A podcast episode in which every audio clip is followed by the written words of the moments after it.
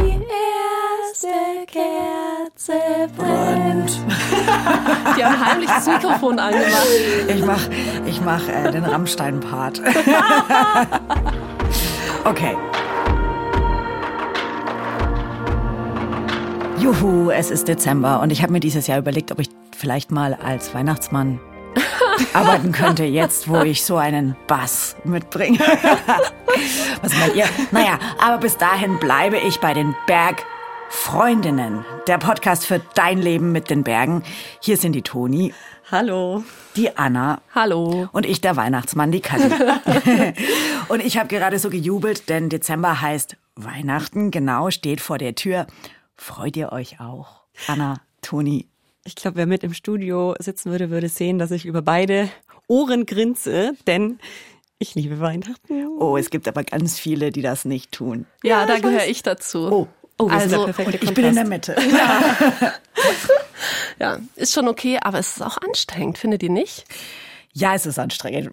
Kann ich, kann ich unterschreiben. Ähm, was zumindest zum Teil daran liegt, dass man sehr aufeinander sitzt mit Menschen, die man eigentlich gerne mag, aber oft führt das dann zu kleinen Konflikten. Und ich rede nicht nur von der Familie, sondern auch von einer ganzen Menge Freundinnen und Freunde, die man an Weihnachten gern mal wieder trifft. Da hat ja jeder so seine ganz eigenen Traditionen. Ja. Und deswegen haben wir uns gedacht, diese ganzen Freundinnen und Freunde, widmen wir denen doch mal unser ganzes Monatsthema und sprechen hier bei den Bergfreundinnen über Freundschaft. Und wir haben das Thema natürlich nicht nur wegen Weihnachten ausgesucht, sondern weil diese Staffel für uns was ganz Besonderes sein wird. Weil wir drei selber Bergfreundinnen sind und Achtung, weil wir auch eine wichtige Neuigkeit für das Jahr 2023 haben. Die gibt's dann am Ende dieser Folge. Ich sag nur so viel, es wird sich was verändern bei uns. Mhm. Bleibt also mhm. unbedingt dran. Ganz genau. Und wer vorsgibt, ist ein Schummler oder eine Schummlerin, je nachdem. Wehe. wehe, wehe. Ja, aber jetzt erst noch mal zurück zum Thema Freundschaft. Toni, du hast uns die Story mitgebracht. Bekommen wir jetzt gleich so eine richtig herzige Bergfreundinnen-Geschichte? Hm, ja, ich würde sagen, einerseits ja, mhm. aber andererseits auch nein. Also mal wieder ein klassisches Jein. Toll. Ich habe nämlich darüber nachgedacht, in Vorbereitung auf diese Staffel, wann wir eigentlich merken, dass wir richtig gute Freundinnen und Freunde haben, die mhm. auch für uns da sind. Und das mhm. Ergebnis meiner Überlegung war, eigentlich dann, wenn irgendwas Doofes passiert. Also, keine Ahnung, wir haben Stress auf der Arbeit, wir rufen unsere Freundin an, die Gasrechnung kommt, wir rufen unsere Freundin an. Kannst du mir fünf Euro leihen? Oder wenn man sich gerade getrennt hat. Mhm. Also, ich glaube, jeder weiß von uns, wann Freundinnen und Freunde gerade wichtig sind. Mhm. Oder wenn man einen schweren Unfall hat, mhm. so wie ich neulich. Da habe ich schon, also ich glaube, ich bin manchmal nicht so die Beste darin, Freundschaften sehr sorgfältig mhm. zu pflegen. Das verhält sich bei mir analog zu Zimmerpflanzen. ich bin da manchmal ein bisschen nachlässig, glaube ich. Und ich war stoked, um ein Szenewort zu benutzen, ähm, wie viele Leute für mich da waren nach meinem Unfall und was für ein gutes Freundschaftsnetz, mhm. nenne ich es mal, ich trotzdem habe. Mhm. Das hat mich sehr demütig und dankbar gemacht. Und gießt du jetzt häufiger deine Freundschaft? Ja, ich versuche es zumindest. Ähm, ich versuche meine Freundinnen und Zimmerpflanzen jetzt regelmäßiger zu gießen. Und in der Geschichte, die ich euch jetzt erzähle, geht es genau darum, nämlich um Freunde, die in einer richtig, richtig schweren Zeit füreinander da sind. Ich erzähle euch von Sarah und Felix, die sich quasi seit Geburt an kennen und gemeinsam durch die Welt und auch die Berge natürlich ziehen, bis Sarah als junge Studentin die Diagnose einer unheilbaren Krankheit bekommt. Und was macht der Felix? Der versucht alles, um die letzten Jahre mit seiner besten Freundin so berg- und abenteuerreich wie möglich zu gestalten. Die Tropfen fallen schwer vom Himmel. Meine rote Baumwollkletterhose saugt jeden einzelnen Tropfen gierig auf und färbt sich sofort einen Ton dunkler. Innerhalb kurzer Zeit ist sie komplett getränkt mit kaltem Himmelwasser. Die Beine vor mir, die mich ziehen, heben sich nur noch langsam. Es ist, als würden sie auf flüssigem Beton gehen. Jeder Schritt scheint schwerer zu werden. Der Boden lässt die Schuhe nur noch ungern los, doch sie ziehen trotzdem weiter. Der Atem, der mich schiebt, geht so schnell, ich kann den Takt kaum mitzählen. Ich frage mich, was wir hier eigentlich machen. Sind wir alle komplett verrückt geworden? Mein Oberkörper schmerzt mit jeder Erschütterung mehr. Mein Kopf fällt immer wieder zur Seite. Ich bin zu erschöpft, um ihn noch aus eigener Kraft zu halten. Wir alle sind stumm und lauschen nur den angestrengten Atemzügen der anderen. Einzig ganz vorne zieht eine schier unerschöpfliche Energie, die unsere ganze Karawane gut gelaunt in Bewegung hält. Seit über neun Stunden nähern wir uns nun den majestätischen Anfängen der Dolomiten. Das ist Sarah. Beziehungsweise sind das Sarahs Worte, die sie Ende 2019 mit einem speziellen Computer aufschreibt. Zu dem Zeitpunkt kann sie sich nicht mehr richtig bewegen, kaum noch sprechen, sogar das Schlucken fällt ihr schwer. Sarah hat ALS, eine unheilbare Nervenkrankheit. Aber um die soll es in dieser Geschichte zumindest nicht primär gehen, sondern um Freundschaft. Die Freundschaft von Sarah und einem jungen Mann, der Teil der Karawane ist, die Sarah in Richtung Dolomiten zieht. Felix. Ich glaube, Sarah war der erste Mensch, den ich außerhalb meiner Familie wirklich kennengelernt habe. Meine Mama hat mir mal erzählt, ich konnte am Anfang ihren Namen nicht aussprechen, habe sie mal Chacha genannt. Seit Felix denken kann, ist Sarah ein Teil seines Lebens. Genauso wie Jonas. Zusammen sind sie sowas wie das Sandkastentrio Holzkirchens.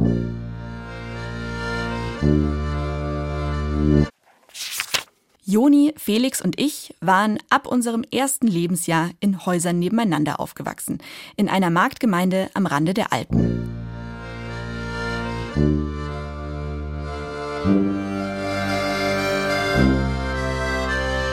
Um uns herum Felder, Wälder, Kuhweiden, Berge und Seen. In unserer Straße wohnten knapp 20 Kinder. Wir bauten Baumhäuser, erfanden Spiele, trieben allerhand Schabernack. Die Tage waren eigentlich immer zu kurz. Astrid Lindgren hätte sicher ein Buch geschrieben, hätte sie uns gekannt. Ich schaue mir oft Kindheitsfotos an. Da stehen wir dann gemeinsam nackt irgendwie im Garten und pflücken Erdbeeren und solche Geschichten. Meine große Liebe galt immer Joni und Felix. Bei ihnen ging ich ein und aus, wie in meinem eigenen Zuhause. Für mich hatten wir immer das gleiche Geschlecht und Alter, nämlich keins. Wenn wir zusammen sind, sind wir wir. Zeit- und Rollenzuschreibungen werden mit ihnen außer Kraft gesetzt. Unser Leben war unendlich.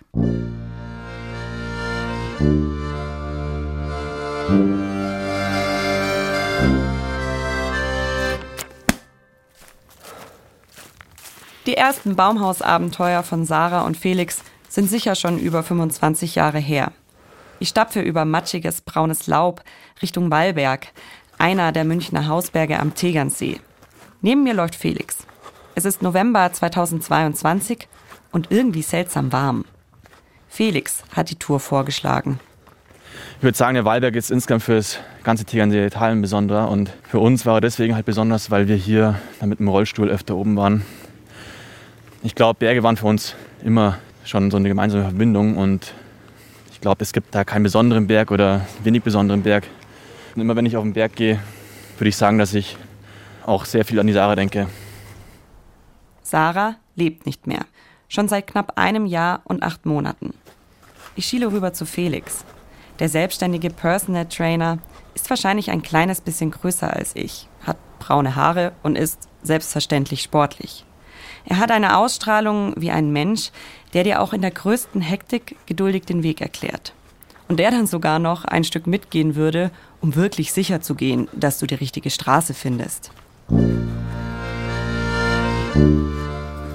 Wir alle werden ihn und Sarah heute noch besser kennenlernen, werden Einblicke in eine tiefe Freundschaft bekommen, die die Berge und das Draußensein verbindet. Eine Freundschaft, die eine schwere Krankheit übersteht. Und ja, es klingt irgendwie kitschig, eine Freundschaft, die über den Tod hinaus anhält.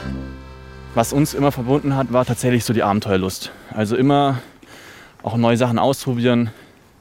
Egal, ob es jetzt irgendwie auf den Baum hochklettern ist oder vom Baum zu Baum springen. Und erst als wir junge Erwachsene waren, haben wir, glaube ich, auch dann jeder für sich dann herausgefunden, dass die Berge eigentlich der Abenteuerspielplatz für Erwachsene ist.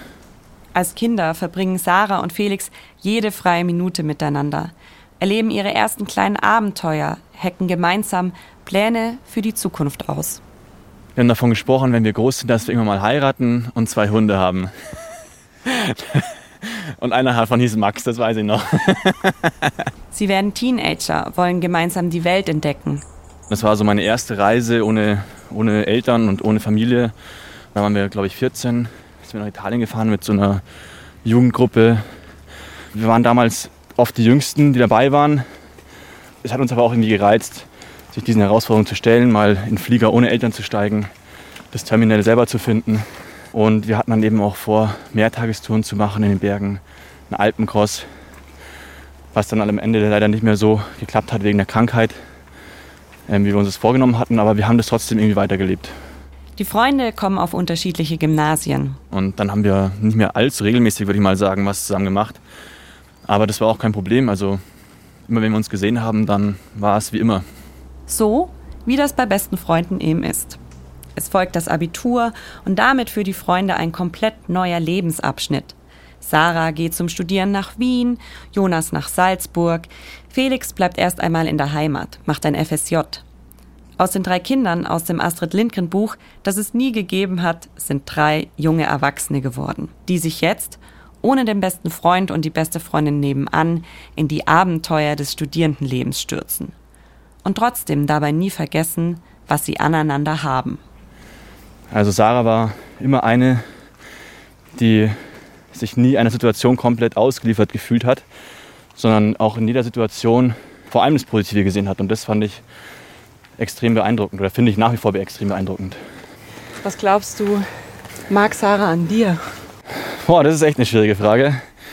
Ich glaube, dass ich in jeder Situation einen blöden Witz reißen kann und über jede Situation mit ihr lachen kann. Ich glaube, das war was, was sie sehr an mir geschätzt hat. Ich schmunzle, weil ich mir vorstellen kann, dass er damit recht hat. Dass man mit Felix gut lachen kann, habe ich schon bei unserem ersten Telefonat bemerkt. Es war lustig und hat mir sofort ein gutes Gefühl gegeben. Ich habe zwar schon öfter hier im Podcast über jemanden gesprochen, der nicht mehr lebt, aber weiß natürlich nie, wie Angehörige dann bei unserem Treffen drauf sind was meine Fragen in ihnen auslösen, ob ich sie vielleicht sogar verletze. Bei Felix ist das anders. Er strahlt mit jedem Schritt über den Laubmatsch so viel Fröhlichkeit und Selbstsicherheit aus, dass ich schon hier weiß. Sarahs und seine Geschichte ist zwar traurig, aber gleichzeitig auch so schön, dass er gerne darüber spricht.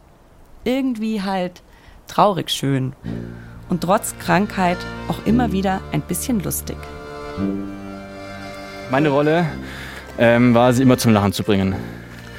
Das war, das hat Sarah relativ früh ihrer Krankheit klar gemacht, dass sie keinen Bock drauf hat, dass wir sie jetzt immer mit äh, traurigen Augen anschauen oder sie bemitleiden, egal was kommt, dass wir nicht nur die, die Krankheit oder das Schicksal sehen, sondern sie als Mensch wahrnehmen und dass wir sie nach wie vor zum Lachen bringen. Sarah ist 24, gerade in ihrem neuen Leben in Wien angekommen als, wie sie es selbst nennt, der Anfang ihres eigenen Endes beginnt. Felix ist dabei an ihrer Seite. Begonnen hat es im Mai 2015. Luki, mein damaliger Freund, Felix, einer meiner zwei Sandkastenfreunde und ich standen mit unseren Mountainbikes am Anfang eines relativ schweren Trails über Wien. Mein Studium war abgeschlossen und da haben wir gedacht, cool, jetzt haben wir ein bisschen länger Zeit und ich fahre eben zu Sarah nach Wien wir sind relativ früh aufgestanden. Sarah hat sich erstmal einen Kaffee gemacht und dann sind wir relativ schnell losgefahren. Es hatte schon lange nicht mehr geregnet und der Boden war staubig. Es sollte die letzte Abfahrt des Tages werden. Ich war schon müde. Eigentlich war mir klar, dass ich keine Kraft mehr hatte, aber das wollte ich mir nicht eingestehen. War ja nur noch eine Abfahrt.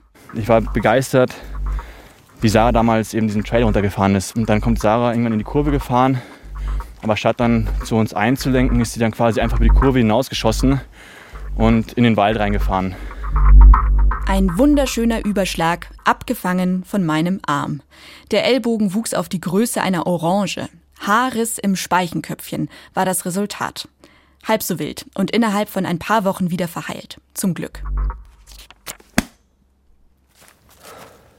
dass man dem Radeln oder gerade dem Trailbiken mal stürzt. Das passiert, glaube ich, jedem. Und wenn man da mal irgendwie Schmerzen am Arm hat, passiert auch relativ häufig, weil man sich ja mit den Armen noch abfängt, um nicht mit dem Gesicht auf dem äh, Boden einzuschlagen. Ich bin eher sehr positiv gestimmt nach Hause gefahren, weil ich eben begeistert war, wie cool Sarah biken kann und Joni und ich auch ambitionierte Bergsportler eben geworden sind. Deswegen hatte ich eher den Wunsch, mit ihr mal einen Alpencross zu machen. Mit Mountainbike? Mit Mountainbike, genau. Und dann sind wir ein Jahr später, ziemlich genau nach dem Unfall, gemeinsam in Meran gewesen, um dann auch so die ersten Trails auszuchecken, die wir fahren könnten, wenn wir den Alpencross machen. Eine schöne Vorstellung mit den zwei Lieben aus dem Sandkasten und dem Menschen, mit dem man den Rest des Lebens verbringen will, die Berge von zu Hause bis an den Gardasee zu überqueren. Während des Trainings wurde aber schnell klar, dass es vorerst eine Vorstellung bleiben würde. Die Finger wurden immer schwächer und 1000 Höhenmeter bergab waren an meiner Schmerzgrenze. Und auch da haben wir uns jetzt alle noch nichts Schlimmes dabei gedacht, weil es da immer noch die Theorie im Raum gestanden, dass es einfach ein eingeklemmter Nerv ist. Und ja, die Muskulatur dadurch einfach schneller ermüdet. Die Freunde sind fest davon überzeugt, dass sie, sobald das Problem mit Sarahs Nerv behoben ist, das Abenteuer Alpencross weiterplanen können. Es vergehen nur wenige Wochen. Irgendwann sind wir wieder zu viert im Auto gesessen, weil sie gerade zu Besuch in Holzkirchen waren. Und irgendwie war die Stimmung im Auto merkwürdig, also anders als sonst. Und dann habe ich schon irgendwie gemerkt, okay, da ist irgendwas, irgendwas im Busch. Was Felix zu diesem Zeitpunkt als einziger in diesem Auto noch nicht weiß, stand in einem Brief, den Sarah nur zwei Tage zuvor in ihrem Briefkasten gefunden hat. Unscheinbar, weiß und meinen Namen tragend. Bei offener Tür setzte ich mich auf meine ausgeblichene Couch. Der Brief war zweiseitig. Ich überflog ihn bis zur vermuteten Diagnose. Rechtsseitige Vorderhorn-Zellläsion. Damit konnte ich überhaupt nichts anfangen. Google kannte die Antwort. Die Beschreibung meiner Zukunft im Internet begann mit Lebenserwartung von zwei bis fünf Jahren. Dann sind wir nach Hause gefahren und dann haben wir uns relativ schnell voneinander verabschiedet und der Joni hat aber gemeint, ich soll noch mit zu ihm kommen. Und dann sind wir in Jonis Kinderzimmer gesessen und haben ihm erzählt, dass er am Tag zuvor mit der Sarah am Kirchsee spazieren gewesen ist und sie ihm dann irgendwann erzählt hat, dass sie eben diese Diagnose ALS hatte. ALS. Die Abkürzung von Amyotrophe Lateralsklerose. Eine degenerative Nervenkrankheit und unheilbar. Oder, wie Felix sie nennt, Arschlochkrankheit. Das ist die Krankheit von der Ice Bucket Challenge. Erinnert ihr euch? Als wir uns vor ein paar Jahren auf Facebook noch Eimer mit Eiswasser über den Kopf geschüttet haben, um auf sie aufmerksam zu machen. Bei Betroffenen kommt es nach und nach zu Muskellähmungen. Man kann sich irgendwann nicht mehr bewegen, nur noch schwer schlucken, immer weniger sprechen und kaum noch atmen. Der wohl bekannteste Betroffene ist der Astrophysiker Stephen Hawking, der Jahrzehnte mit ALS lebte und deshalb als medizinisches Wunder gilt. Sarah hat also ALS. Die Suchmaschine im Internet sagt zwei bis fünf Jahre. Und Felix, der weiß erstmal nicht mehr weiter. Und ich musste es erstmal mit mir selber ausmachen, was jetzt das Richtige ist. Ich bin da vielleicht in der, in der Hinsicht damals auch noch sehr wenig, äh, kein großes Einfühlungsvermögen, ich weiß nicht genau. Aber ich wusste selber nicht genau, was jetzt das Richtige ist, wie ich selber mit dieser Diagnose klarkomme und schon gar nicht, was ich jetzt hat, wie ich jetzt mit Sarah gegenüber auftreten soll. Ich glaube, dass es ganz vielen Menschen so geht wie mir, dass man einfach nicht weiß, wie man der anderen Person gegenüber auftreten soll und dass das leider auch ein Grund ist, warum gerade zu so einem Zeitpunkt, wo man seine Freunde braucht, viele Freundschaften auseinandergehen. Ich glaube, in so einem Moment gibt es sie auch gar nicht. Die richtige Antwort oder Reaktion. Und vielleicht gibt es auch gar nicht so viele falsche. Ich selbst habe in ähnlichen Momenten oft Floskeln oder einfach irgendwas geschrieben. Es ging mir da auch gar nicht um den Inhalt, sondern nur darum zu zeigen, hey, ich denke an dich, ich bin für dich da. Auch Felix meldet sich bei Sarah via Nachricht und macht ihr zwei Versprechen. Ich habe dann ein paar Tage gebraucht, um mich damit auseinanderzusetzen. Hat dann irgendwann Sarah geschrieben, dass Moni das ihm erzählt hat. Ich hatte, glaube ich, auch damals nicht den Mut, sie da persönlich darauf anzusprechen, sondern mit einer SMS oder mit einer WhatsApp war das irgendwie leichter für mich. Ähm, dann habe ich geschrieben, dass Joni mir das erzählt hat und ähm, dass ich ihr verspreche, dass wir ähm, auf jeden Fall unseren Alpencross durchziehen werden und dass wir auch in zehn Jahren immer noch am Alpencross machen sind. Und dass wir ja, diese Geschichte schon irgendwie gemeinsam meistern werden. Eines dieser zwei Versprechen wird Felix einlösen können. Und so viel vorweg, es wird nicht das mit den zehn Jahren sein. Wir verlassen ein Waldstück und kommen auf eine freie Fläche. Vor uns liegt der Setzberg, der weniger bekannte Nachbar des Wallbergs. Bis zur Bergstation der Wallbergbahn ist es nicht mehr weit. Wie oft würdest du sagen, warst du schon auf dem Wallberg? Dieses Jahr oder insgesamt? Insgesamt. Insgesamt würde ich sagen an die 100 Mal. Oh, ah, okay. Also ich war allein dieses Jahr 60 Mal auf dem Wallberg. Wirklich? Aber dann hast du ihn ja noch nicht so lange entdeckt für dich. Eigentlich wollte ich Felix mit meinem Themenwechsel eine kleine Pause von unserem Gespräch anbieten. Ja, das ist mit dem Gleitschirmfliegen auch gekommen. ah, okay. Ja, stimmt. Da startet man ganz gerne Ja, oben. Ne? ja genau. Wann hast du das angefangen? Ähm, nach Sarahs Tod. Aber ich merke, Felix will Sarah dabei haben. Auch heute auf unserer Tour und über ihr Leben bzw. ihren Tod hinaus. Und als Sarah dann äh, gestorben ist, wollten wir drei das irgendwie abschließen, indem wir alle gemeinsam was Neues anfangen. Und dann das aber auch irgendwie in den Bergen machen und fliegen hatten wir tatsächlich, oder wollte ich schon immer. Und das haben wir dann ja, relativ schnell in die Tat umgesetzt. Wir waren alle drei. Juni, du? Und meine damalige Freundin. Ah, okay. Mhm. Es verstreichen Wochen und Monate. Und Sarahs Muskeln bauen immer weiter ab. Ähm, sie hat dann ist wieder nach Wien gegangen und ich habe sie eine Zeit lang nicht gesehen. Und da ist mir dann relativ schnell sind mir dann die ersten anderen Symptome aufgefallen. Also der Arm wurde immer schlimmer, dann hat immer mehr eine immer größere Spastik bekommen, sodass sie den am Ende eigentlich gar nicht mehr nutzen konnte, relativ schnell danach. Und das Zweite war, dass sie immer schlechter gehen konnte. Sie ist immer ein bisschen langsamer geworden, ist dann auch immer öfter gestürzt. Und dann hat es irgendwann angefangen mit ihrem anderen Arm. Und alles ist immer schlimmer geworden. Und zu guter Letzt ist es, hat es dann eben auf ihre Gesichtsmuskulatur und auf ihre äh, Sprechmuskulatur ist dann gegangen. Irgendwie so Art von Art Schüben wird oft geredet oder einfach so ein schleichender Prozess. Ein Prozess, den die Betroffenen bei vollem Bewusstsein miterleben und dessen Geschwindigkeit niemand abschätzen oder berechnen kann. Felix versucht neben seinem Job so gut wie es geht für Sarah da zu sein, will mit ihr so oft wie es nur geht raus in die Natur. Sein Versprechen mit der Alpenüberquerung rückt erst einmal wieder in den Hintergrund. Dann haben wir erstmal das Thema Alpenkost ein bisschen auf Eis gelegt und haben sie einfach versucht zu unterstützen bei dem, was sie jetzt gerade macht. Also da zu besuchen, wo sie gerade ist, wenn sie mal da ist, mit irgendwas zu unternehmen. Und haben uns eben ja irgendwie da unsere kleinen alltäglichen Abenteuer, glaube ich, irgendwie gesucht. Auch mal, vielleicht auch mal weit weg von der, also von der aktuellen Situation zu kommen, sind wir auch noch in die Berge gegangen. Auch wenn es nur so ein ganz kleiner Hügel von unser Haus her, Taubenberg war. Aber wenn wir uns gesehen haben, hat sich tatsächlich, war es wie immer. Es wurde jetzt auch nicht immer geweint oder irgendwie über die Vergangenheit gesprochen, sondern oder über die Zukunft, sondern es wurde gelacht, es wurde auch gefeiert, es wurde, es wurde, es war eigentlich genauso wie immer ansonsten. Sarah beschäftigt sich immer mehr mit ihrer Krankheit und mit ihrem eigenen Tod. Beginnt sogar ein Buch darüber zu schreiben. Leben und gleichzeitig sterben wird es heißen. Sie schreibt darin. Ich für meinen Teil möchte nach meinem Tod eine Hummel werden. Hummeln sehen lustig aus, sind flauschig, tun Gutes aus purem Egoismus und weil ihnen niemand gesagt hat, dass sie eigentlich nicht fliegen können, tun sie es trotzdem. Und auch Felix wird immer bewusster, dass seine beste Freundin irgendwann nicht mehr mit ihm in neue Abenteuer starten kann.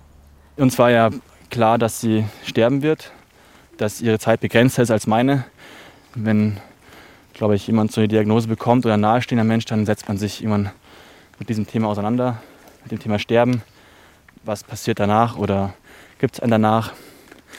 Und wir sind auf der ihrer Terrasse gesessen, war schönes schon Sonnenschein und sie haben so einen kleinen Teich im Garten, das hat geplätschert.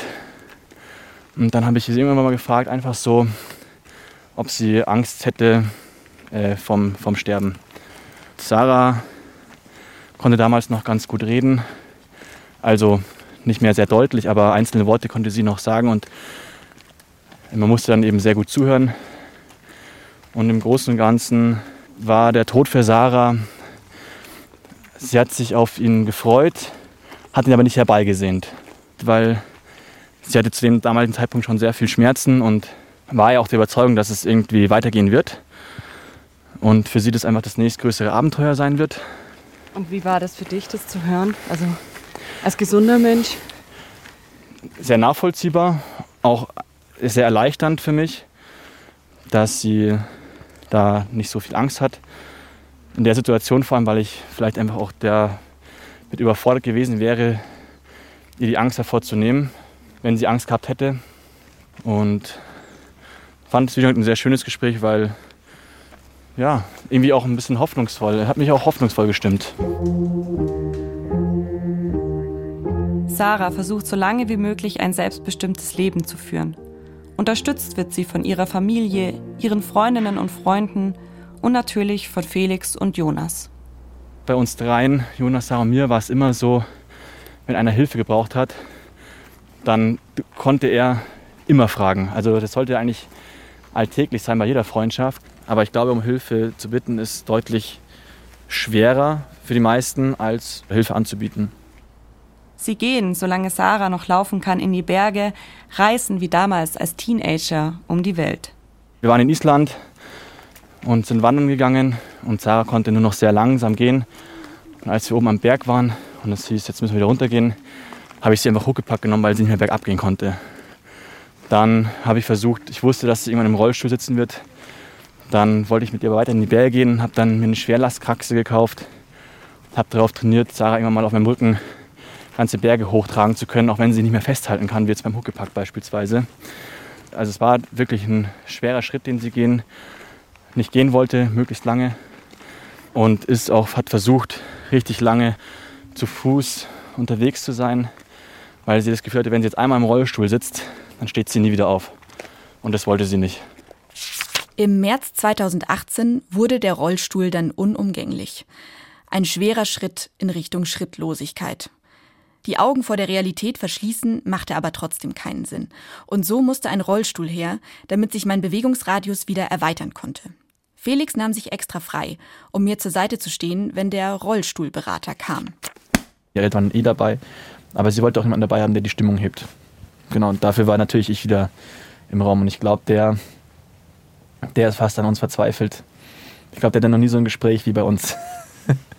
sie wollte eben auch einen E-Rollstuhl ähm, damit sie eben nicht immer auf andere angewiesen ist, weil sie kann ja den Rollstuhl nicht mehr mit ihren Händen bedienen. Und dann war eben die Frage, was der Rollstuhl alles können muss. Wir trieben den armen Mann schier in den Wahnsinn mit unseren Fragen. Kann der E-Rolli Forstwege fahren? Welche Steigungen schafft er? Und wie viele Höhenmeter? Wie sieht es mit Flussdurchquerungen aus? Ist eine Alpenüberquerung drin? Ohne Felix hätte ich sicher mit den Tränen gekämpft. So liefen sie, aber vor Lachen. Die Alpenüberquerung ist das Abenteuer, das immer noch in Sarahs und Felix Kopf herumschwirrt. Ein Plan, den sie einfach nicht loslassen wollen. Ich habe schon mal einen Alpencross gemacht und ich weiß, wie das ist und es ist einfach ein richtig cooles Erlebnis und eins, das zusammenschweißt, eins, das man nie mehr vergessen wird. Und ich wollte das unbedingt einmal mit, oder von meinen Freunden, die ich einfach äh, sehr liebe, wollte ich es einmal erlebt haben. Am Ende einigen sie sich auf einen E-Rollstuhl. Ein Rollstuhl mit möglichst großer Motorisierung, den Sarah ohne fremde Hilfe steuern kann. Aber wie soll Felix mit ihr in diesem schweren Teil über die schmalen Wanderwege in den Alpen kommen, während Sarah kaum noch ihren eigenen Rumpf stabilisieren kann? Ein Ding der Unmöglichkeit. Ich habe einfach keine Lösung gefunden, wie wir Sarah über die Berge kommen. Und dann war Sarah in Amerika mit ein paar Freunden und da haben sie dann am Strand eben so einen Wanderrollstuhl gesehen. Und dann haben wir uns gemeinsam auf die Suche begeben nach diesem Rollstuhl. Nur woher sollten wir so ein Ding bekommen? Die Kosten lagen bei über 4000 Euro. Da kam mein Bruder Alex ins Spiel. Schon immer habe ich ihn dafür bewundert, mit was für einer Leichtigkeit er alle Aufgaben meistert, die ihm das Leben stellt. Immer ist alles einfach, immer findet er einen Weg. So auch diesmal. Er fand eine Schule in Baden-Württemberg, die uns das senftenartige Gefährt für 5 Euro am Tag leihen würde. Das senftenartige Gefährt, das Sarah hier beschreibt, ist ein spezieller Trekkingrollstuhl mit nur einem gefederten Rad unter der Sitzfläche. Es hat ein bisschen was von einer Schubkarre, auf der Sarah sitzt. Von hinten kann jemand schieben, von vorne wird gezogen. So kann Sarah durch die Dolomiten fahren. Und dann ging es relativ schnell los mit der Planung. Die habe ich dann übernommen und habe dann Sarah, gemeint, ob es nicht irgendwie cooler wäre, dass wir in die Dolomiten gehen, statt über die Alpen, weil der Erlebniswert in Dolomiten vielleicht auf kürzeren Strecken doch ein bisschen größer ist. Außerdem ist auch ihr Lieblingsberg der Peitler Kofel in Dolomiten und da gibt es dann die ganz schöne Route, die Dolorama. Und für die haben wir uns dann gleich begeistern können. Der Dolorama-Weitwanderweg ins Südtirol. Insgesamt 61 Kilometer und 2356 Höhenmeter, die man in vier Etappen zurücklegt. Für Wanderinnen und Wanderer mit einem gesunden Nervensystem eine eher gut machbare Mehrtagestour. Für Sarah trotz Wanderrollstuhl eine große Herausforderung. Doch die Vorfreude ist noch größer. Wir würden über meinen Lieblingsberg und auch den letzten Berg, den ich aus eigener Kraft bestiegen hatte, in die Welt der Dolomiten eintauchen. Wir klärten medizinische Risiken ab und packten Morphium und viel Marihuana ein, was man ebenso mitnimmt auf eine ganz normale Bergtour. Meine bereits sehr schwache Lunge würde in der Höhe wohl der Knackpunkt werden. Normalerweise merkt man die Höhenluft erst ab zweieinhalbtausend Meter, aber Sarahs Lungenfunktion war schon eher schlecht und sie wurde auch schon hatte schon so ein Atemhilfsgerät äh, für die Nacht teilweise. Risikoanalysen wurden angefertigt, Packlisten geschrieben, Hütten gebucht. Dann hieß es nur noch warten. Warten auf August 2019, in dem Felix endlich sein Versprechen an Sarah einlösen kann. Drei Jahre nach der Diagnose ALS geht ihr Abenteuer Dolorama endlich los. Mit dabei sind auch Jonas, Sarahs Bruder Alex und zwei weitere Freunde aus Wien. Dann haben wir den Rollstuhl eben abgeholt und ich habe mir den einmal angeschaut, wie man den aufbaut. Ausprobiert haben wir natürlich nicht. Also wir hatten gar keine Zeit dafür. Sarah ist ja auch eine, eine, eine bergerfahrene äh, Person gewesen oder ja, hatte sehr viel Bergerfahrung. Das heißt, sie war sich auch der Gefahr bewusst. Aber ähm, sie hat schon auch darauf vertraut, dass wir die richtige Lösung finden. Das hat uns Sarah auch tatsächlich von Anfang an äh, klar dass also gerade Joni und mir, weil wir die Initiatoren dieser ganzen ähm, Geschichte waren, dass falls was passieren sollte, dass wir uns dann eben keine Vorwürfe machen dürfen, sondern dass es ihr wichtig war, dass wir es versuchen und dass es genau das ist, was sie machen wollte. Und ja, genau, deswegen sind wir da schon ein bisschen gelassen an die ganze Geschichte rangegangen. Die Gruppe trifft sich in Südtirol, am Ausgangspunkt ihrer Tour. Sie setzen Sarah in den Wanderrollstuhl. So starteten wir in Zumis, bei bestem Wetter und top motiviert. Für meine Begleiter war es anstrengend, aber überraschenderweise einfacher als gedacht. Entspannt und gemütlich kamen wir an unserem Mittagsziel an. Eine wunderschöne Hütte, bereits mit Blick auf den Peitler Kofel. Der Blick auf unser Ziel beruhigte mich allerdings wenig. Es war am Ende des Horizonts und definitiv noch ein weiter Weg. Und dann haben wir aufs Wetterradar geschaut und auf einmal war die Vorhersage richtig kacke. Und wir haben schon aus Norden gesehen oder also aus Nordwesten, dass sich sehr, sehr dunkle Wolken herannahen und ähm, haben auch schon Donnergrollen im Hintergrund gehört. Und ja, ich glaube, jeder, der gern wandert, der weiß, wie gefährlich ein Witter in den Bergen ist. Jetzt waren wir aber nicht nur in den Bergen zu fünf, sondern wir hatten jetzt auch noch eine schwerbehinderte junge Frau dabei, die in einem Rollstuhl aus 30 Kilo Stahl sitzt. Oh ja, das äh, ist es nicht gerade der beste Blitzableiter. Die Karawane, wie Sarah ihre Wandergruppe liebevoll nennt, muss die Tour unterbrechen. Sie finden eine kleine Alm, an der sie sich unterstellen können, bis das Gewitter vorbeigezogen ist. Da stehen sie und verlieren Zeit, die sie für die restlichen Kilometer bis zu ihrem Ziel, die Maurerberghütte, eigentlich brauchen. Ans Abbrechen denkt aber niemand. Sie wollen es versuchen, denn für Sarah zählt jeder Schritt bzw. jede Radumdrehung. Ich frage mich, was wir hier eigentlich machen. Sind wir alle komplett verrückt geworden? Mein Oberkörper schmerzt mit jeder Erschütterung mehr. Mein Kopf fällt immer wieder zur Seite. Ich bin zu erschöpft, um ihn noch aus eigener Kraft zu halten. Der Weg wurde immer anspruchsvoller und immer steiler und immer verblockter. Und Sarah auch immer ein bisschen müder. Sarah braucht immer eine längere Regenerationszeit zu dem Zeitpunkt. Und für sie war das dann relativ schnell einfach sehr, sehr unangenehm oder halt anstrengend. Ein bisschen fühlte ich mich wieder wie auf meinem Mountainbike, freute mich über die Wurzeln zu hüpfen und suchte in Gedanken die beste Linie. Als es dämmerig wurde, wurden die Schläge auf meine Wirbelsäule allerdings immer unerträglicher. Die linke Schulter begann immer mehr zu schmerzen. Meinem Team sah ich die Anstrengung auch immer mehr an. Wir alle hofften auf ein baldiges Ende. Irgendwann um acht am Abend erreichten wir vollkommen erschöpft die heiß ersehnte Hütte. Was für ein erster Tag. Was für eine wahnsinnige Leistung. Danke, ihr Verrückten. Hallo, Herzensberg. Sie sind da. Zwar viel später als geplant, aber Sarahs Karawane hat die Maurerberghütte erreicht. Mit Blick auf den Peitler Kofel. Sie versorgen Sarah, bringen sie aufs Klo, ziehen ihr trockene Kleidung an und behandeln ihre Schmerzen mit Morphium und Cannabis. Und das war erst der Anfang ihres Abenteuers in den Dolomiten. Ich glaube, der schönste Moment war, gegen Abend des zweiten Tages sind wir auf der Terrasse gesessen, hatten einen unfassbar schönen Blick auf Sarahs Lieblingsberg, den Peitler Kofel. Und auf einmal erscheint ein Regenbogen. Kann man sich jetzt nicht so wirklich vorstellen, es klingt so ein bisschen, bisschen äh, Warner Bros. like, aber nee, es war wirklich äh, unfassbar schöne Stimmung und richtig friedlich und einfach ein sauschöner Moment. Ich glaube, mit jemandem gut zu reden äh, kann man schnell, aber auch mit, mal mit jemandem einfach nur da sitzen und gut zu schweigen, ist, glaube ich, äh, auch oftmals irgendwie verbindend. Felix und ich sind mittlerweile an der Bergstation der Wallbergbahn angekommen. Wir gehen zu einer Bank, die nur ein paar Meter neben dem Restaurant steht. Auf dieser Bank saß er immer mit Sarah.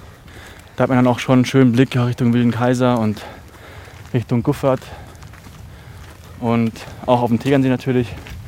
Aber da haben wir dann immer Pause gemacht, weil wir Sarah hier quasi im Rollstuhl abstellen konnten und uns daneben gesetzt haben und dann auch einfach mal nur die Ruhe genossen haben. Einfach gar nichts gesagt haben, sondern einfach mal nur den Moment genossen haben, ja.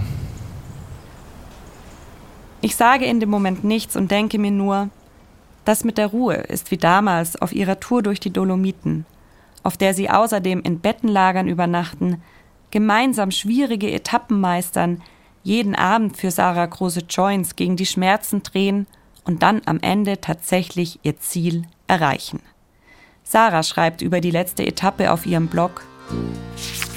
Als ich so vor mich hinruckelte und zu den mächtigen Felsen über mir sah und dann wieder zu den fünf Menschen um mich, kamen mir die Tränen.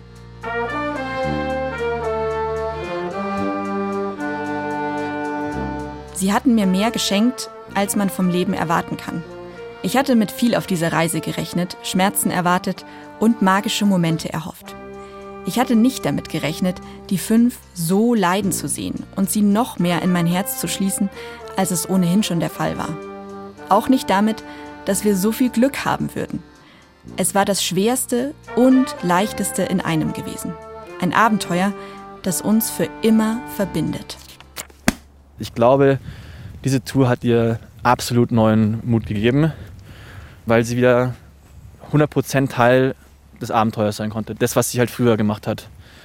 Es war für sie die Möglichkeit, in die Berge zu gehen, in denen sie sich einfach auch zu Hause gefühlt hat.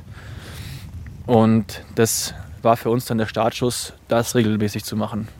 Felix beschließt, den Wanderrollstuhl zu kaufen, um mit Sarah noch mehr Pläne schmieden und noch mehr gemeinsame Abenteuer erleben zu können.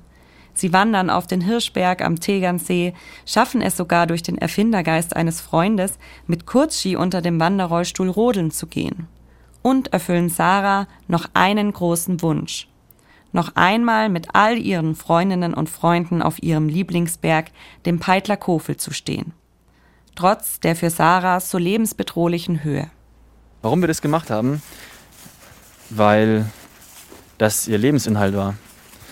Wenn wir Angst davor gehabt hätten, dass sie diese Tour nicht überlebt oder aus Angst davor diese Tour nicht machen würden, dann hätten wir keine einzige Tour machen dürfen.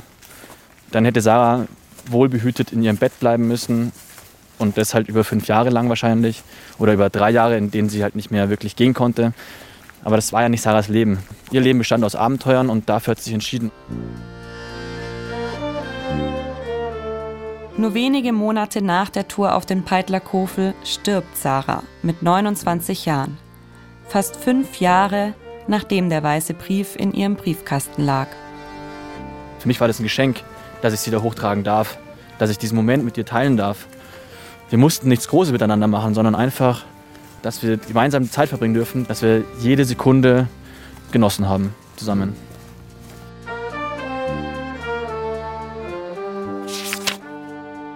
Ich für meinen Teil möchte nach meinem Tod eine Hummel werden.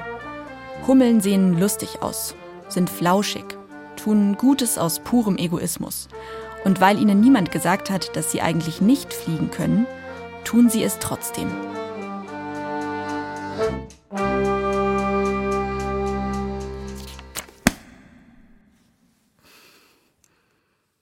Großes Schweigen hier im Bergfreundinnen-Studio. Ein paar Tränchen in den Augen habe ich Ja, entdeckt. wollte ich gerade sagen. Oh, voll schön. Ja. Traurig schön, ne? Ich muss jetzt die ganze Zeit an Hummeln denken. Ja, Hummeln ist ein gutes Stichwort. Ja. Als ähm, Felix in mein Auto eingestiegen ist, ich habe ihn abgeholt, sind mir direkt seine Socken aufgefallen. Da waren nämlich kleine Hummeln drauf. Oh. Und er hat mir dann auch noch erzählt, dass er in seinem Kleidschirm auch eine kleine Hummel hat. Wahrscheinlich irgendwie mit so einem Patch reingenäht. Ähm, oder draufgebügelt nähen sollte man wahrscheinlich da nicht rein. Dass die Sarah auch weiterhin bei den kleinen und großen Abenteuern dabei ist. Ich kann nichts sagen, ich muss weinen.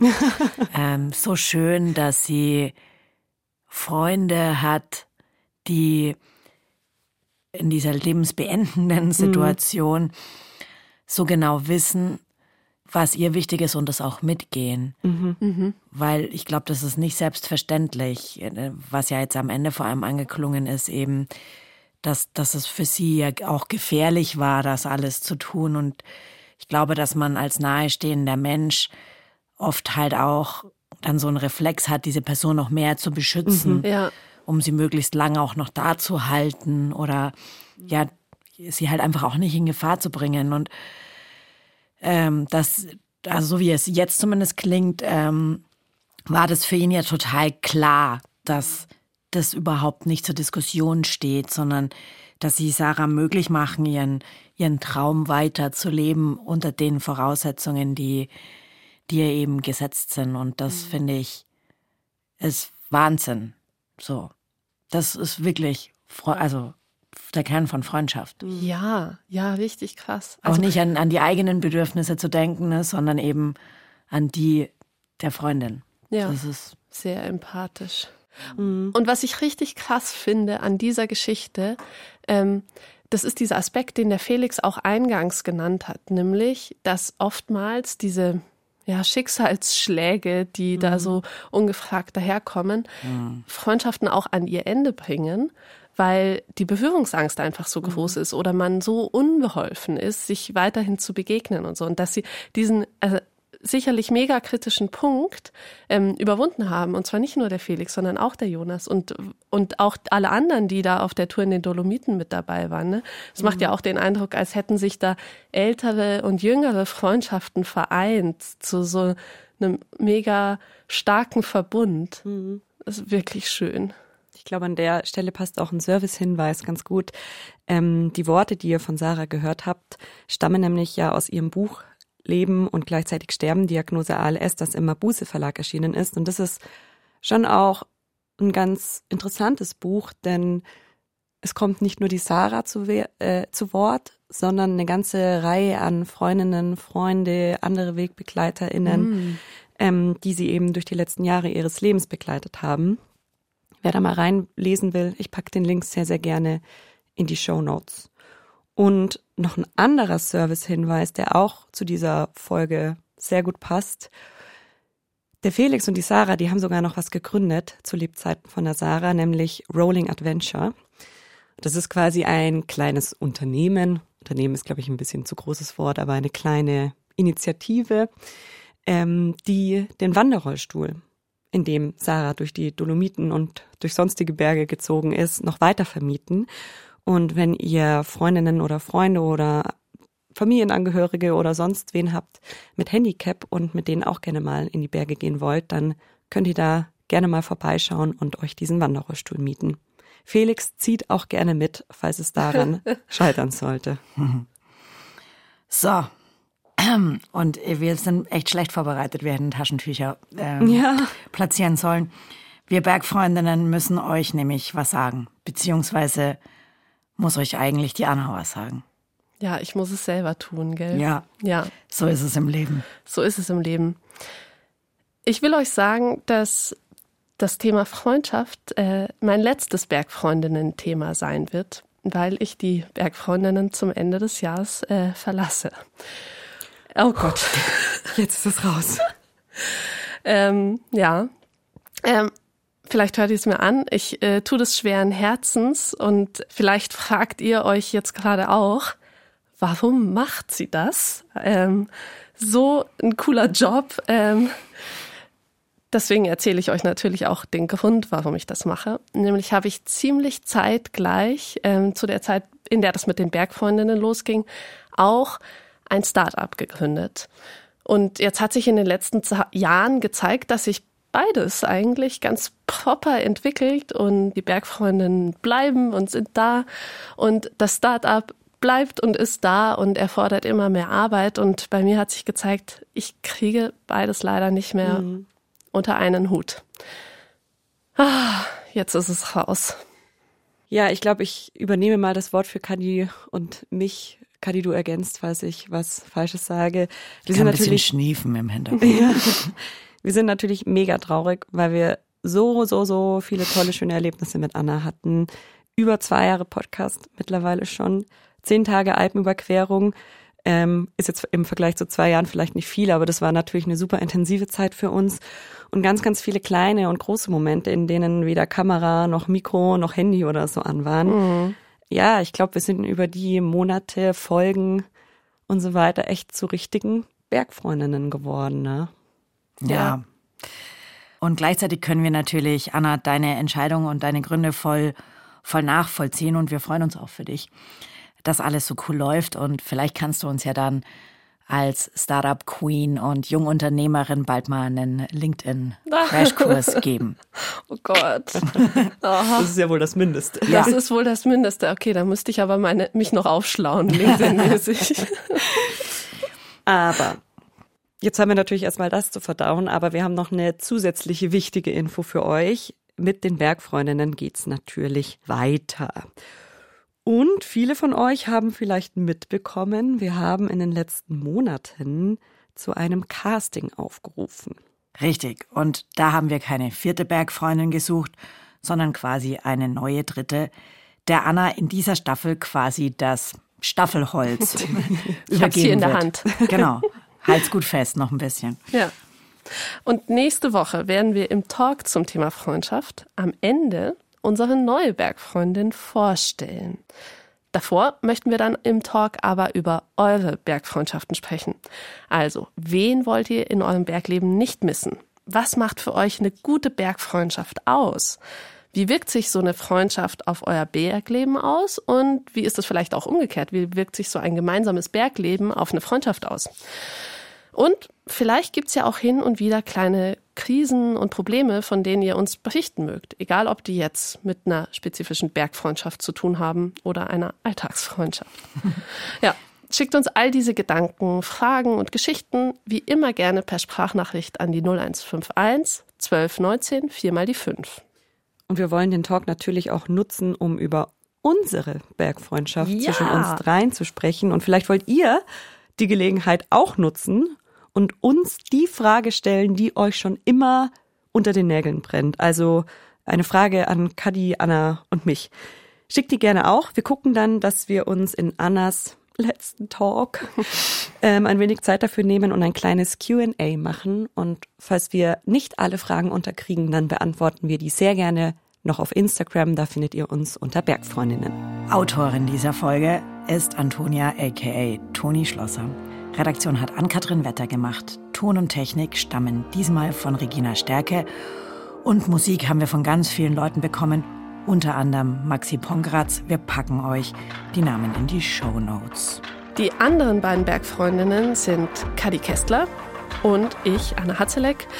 Und ich freue mich riesig auf meine letzte Staffel Bergfreundinnen. Und wir freuen uns riesig auf die letzte Staffel Bergfreundinnen Mit dir. Oh, Tschüss. macht's gut. Bis bald.